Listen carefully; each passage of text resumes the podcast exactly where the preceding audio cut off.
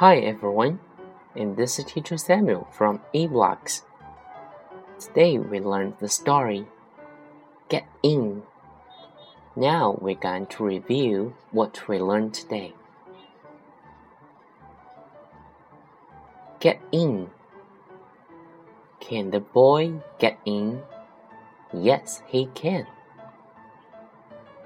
Can the girl get in? Yes, she can. Can the man get in? Yes, he can.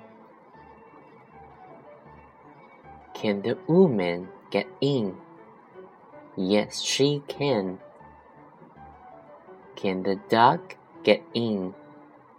Yes, it can. Can the dog get in? Yes, it can. Can the pig get in? Yes, it can. Can the elephant get in? No, it cannot. That's all. Thank you.